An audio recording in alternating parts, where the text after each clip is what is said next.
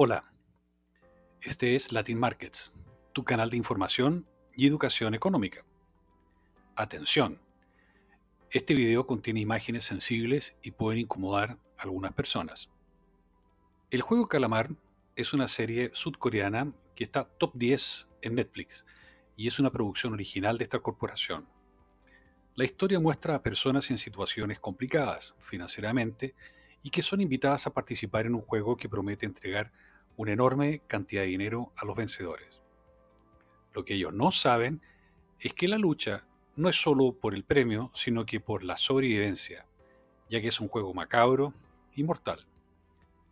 La serie gira en torno a personas que están pasando por enormes dificultades financieras, debiendo a bancos y prestamistas, buscados por fraudes, estafas y desempleados.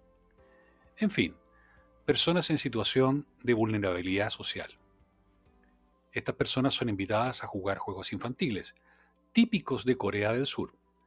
Al principio pareciera ser una trama que mezcla drama con humor, pero muta a una trama de acción y sociología.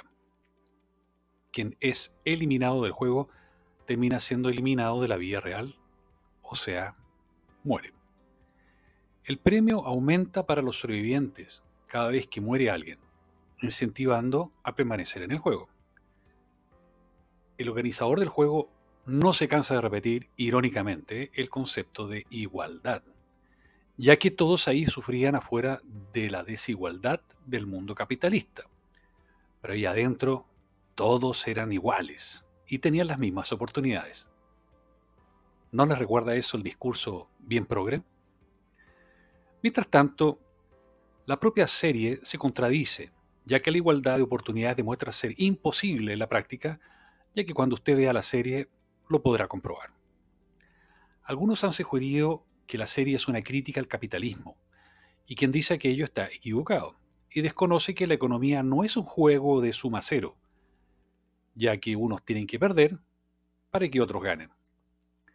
Por otro lado, no existe en el mundo un modelo capitalismo puro. Excepciones como Liechtenstein o Corea del Sur, donde existe algo conocido como capitalismo de Estado, es un modelo económico donde coexiste la propiedad privada, sistemas de precios de mercado y algo de libertad individual. Esos gobiernos pueden intervenir en la economía y cuando lo estiman pertinente. El gobierno define áreas claves o estratégicos para mantener una injerencia más constante. En ese modelo el Estado es un legítimo agente económico y que puede intervenir con la iniciativa privada, inyectando dinero y préstamos en sectores de la economía. El problema principal es que ese modelo es una fábrica de concentración de ingresos y poder político y de caciques cercanos al poder. Los individuos con más acceso al poder político terminan recibiendo los favores gubernamentales, beneficiando al empresario corrupto, amigo de los políticos de turno, haciendo que los ciudadanos comunes pierdan su libertad económica y mucho dinero por decisiones arbitrarias, como impuestos y regulaciones que distorsionan el sistema de precios y conllevan al desperdicio de los recursos escasos. La izquierda siempre culpa al capitalismo por ello, pero se olvida de lo que es el capitalismo de Estado tan conveniente para los gobiernos de amiguismos y favores. La izquierda generalmente caricaturiza el concepto neoliberal, pero defiende un Estado hipertrófico y corrupto. La serie El juego de calamar parte de premisas de series y películas que quieren pasar el mensaje socialista y utilizar a las personas más pobres y sin perspectivas para sus malos ejemplos. Los hispanoamericanos conocemos bien eso, ya que es la temática de las muchas de las películas hechas en nuestros países como estrategia de deconstrucción de nuestra sociedad.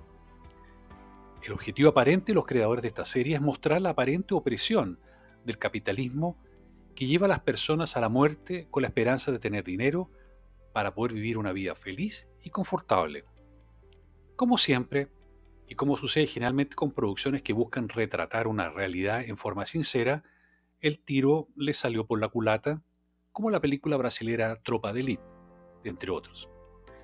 La serie desde el principio ya muestra que nada se crea, todo se copia, pues luego del primer episodio podemos darnos cuenta de que es una mezcla de juegos violentos con juegos mortales.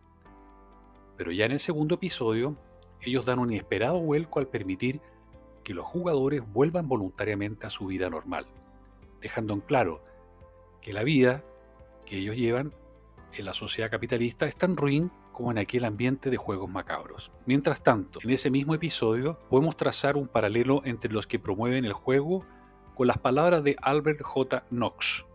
El Estado es nuestro verdadero enemigo. Pero antes cabe hacer una observación interesante.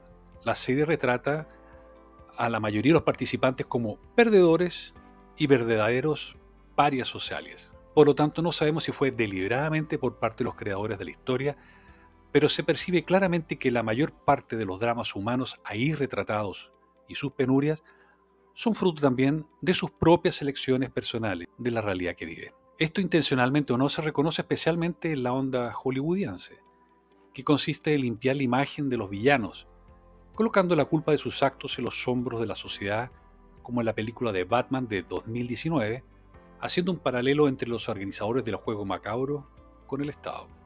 Y sabemos perfectamente que el Estado en esta serie no se sustenta solamente por la fuerza, y necesita de la aceptación, o al menos del apoyo de una parte de la población. Y para conseguir eso, el Estado, aquí la organización, hace promesas y da premios a los que están atrapados. El primer premio que el Estado entrega a cambio de un mínimo de legitimación es la seguridad, tanto interna como externa. Eso nos recuerda la teoría del Estado bandido, que te protege de otros bandidos, según el economista Mancur Olson.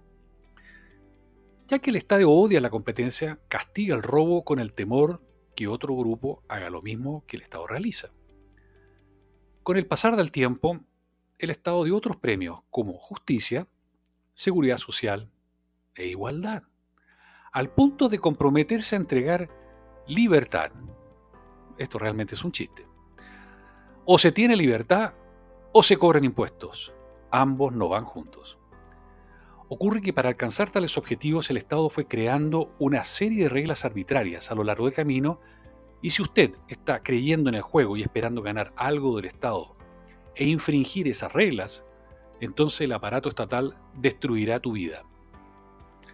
Ahora, nada recuerda al Estado y sus juegos que la experiencia democrática del juego del calamar, dado que una de las cláusulas del juego era que si la mayoría de los participantes querían parar el juego, entonces el juego se detiene y todos salen ilesos a sus hogares. Pero eso se vuelve un problema, ya que algunos se quieren quedar y otros no. Entonces, un jugador pregunta, ¿y por qué cada uno no decide eso individualmente? simple. Eso fortalecería la individualidad de cada uno y para los organizadores eso es pésimo. Curioso. Porque el Estado socialista, el objetivo colectivo está siempre por encima de cada persona y sus propias decisiones individuales. Así el Estado, la organización en esta serie, creó la democracia. Una linda manera de generar la idea de colectivo, unión y propósito común, que aquí es hacer vencer al equipo A por sobre el equipo B. Detrás de eso, el juego continúa y se fortalece. Uno de los organizadores del juego incluso dice una frase digna de un populista totalitario, cuando alguien se enoja. No impediremos ninguna actitud que impida el proceso democrático y la decisión de la mayoría sobre la competencia. Mientras esta macabra historia es claramente ficticia, uno de los lados de la trama está incómodamente cerca de la realidad, ya que los participantes del juego son donadores de órganos sin su consentimiento y los cuales son vendidos. Los organismos de derechos humanos informan que el Partido Comunista Chino ha robado órganos a cientos de miles de prisioneros políticos cada año, en forma masiva y a gran escala, cuya orden proviene del mismo Comité Central del Gobierno. Esto de acuerdo con un informe del periódico El Daily Mail. Nueve relatores de la Unidad de Derechos Humanos de la ONU pasaron más de un año recibiendo declaraciones de testigos y examinando sospechosas altas tasas de donadores de órganos y dijeron que eran extremadamente altas y alarmantes y se presume la existencia de cosechas de órganos de personas detenidas en China, en especial de personas de los practicantes de la disciplina Falun Gong, uigur, tibetanos, musulmanes y cristianos. Llamadas encubiertas realizadas, hechas a hospitales chinos, muestran lo rápido que pacientes pueden tener acceso a recibir un trasplante, que en Occidente puede demorar meses o años. Los llamados fueron parte de una audiencia pública en un tribunal independiente sobre este tema en el año 2019. En una llamada telefónica a un hospital militar, uno de los cientos de establecimientos médicos que realizan trasplantes en China, el doctor jefe le comenta al relator encubierto de la ONU sobre la abundancia de órganos que llegaban cada mes. Concluyendo, la serie es buena y entretenida, no siendo nada espectacular, y todos de alguna forma estamos en un juego del calamar. Y muchos creen que jugando juegos pueden tener la oportunidad de conseguir el premio de justicia, seguridad, seguridad social, igualdad de oportunidades, libertad, igualdad y pensiones sin ningún sacrificio individual. Pero la pregunta que debemos hacer es, ¿cuál es la chance de alcanzar aquello antes de morir como peones jugando el juego de los políticos inescrupulosos y los agentes del Estado? No te olvides de suscribirte a nuestro canal. Si te gustó este video, danos tu like. Muchas gracias.